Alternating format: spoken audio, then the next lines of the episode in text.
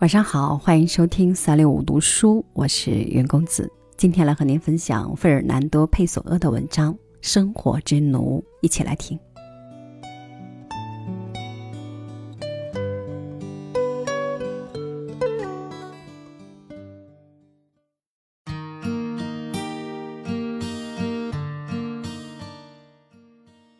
一切事物的单调包围着我，就像……我住进了监狱，而今天是我狱中岁月的一天。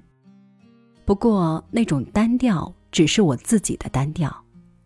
其实，每一张即便是昨天与我们相逢的人面，在今天也有了完全不同之处，因为今天不是昨天。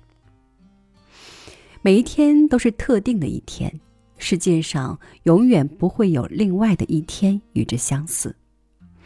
只有在心灵中才会有绝对的统一，尽管是一种虚设的统一，使很多事物与很多事物相类聚，并且被简化。世界是由海角和尖峰组成的，我们的弱势症使我们只能看到四处弥漫的薄薄的迷雾而已。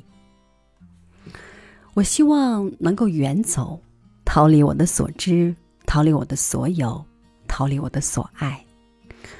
我想要出发，不是去缥缈幻境中的西印度，不是去远离其他南大陆的巨大海岛，我只是想去任何地方，不论是村庄或者荒原，只要不是在这里就行。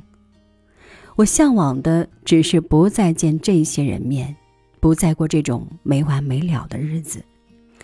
我想做到的是卸下我已经习惯的伪装，成为另一个我，以此。得到喘息。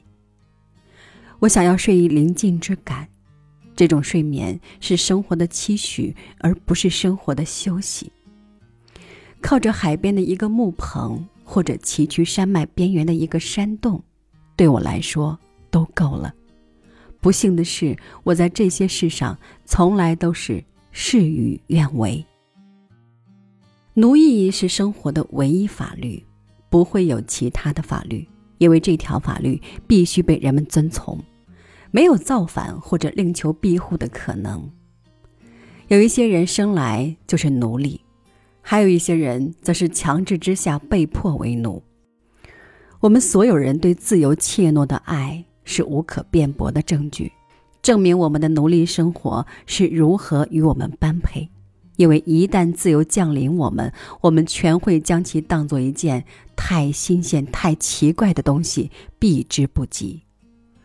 甚至我刚刚表达了我对一个木棚或山洞的愿望，希望在那里解除一切事物的单调，也就是说，解除我这为我的单调。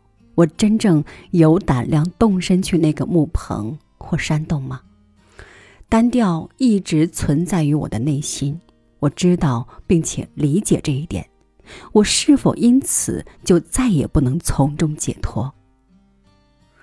到哪里都是窒息，因为无论我在哪里，都是我在哪里。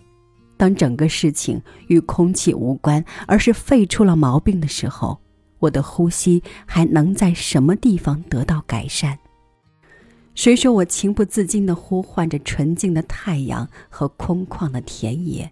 还有明亮的海洋和广阔的地平线，而不再会惦记我的床或者我的食品，不会再走下八段楼梯来到街上，不会再拐进街角的烟草店，不再会对身边闲着无事的理发匠问候早安。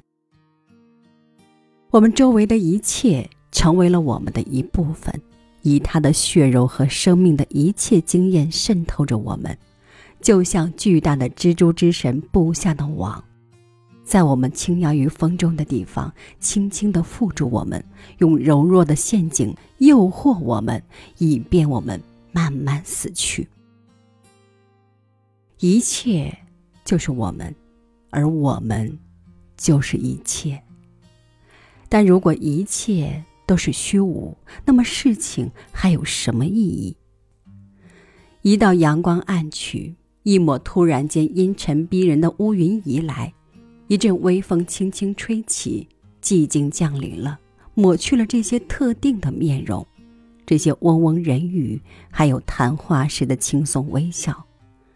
然后，星群在夜空中如同残缺难解的象形符号，毫无意义的浮现。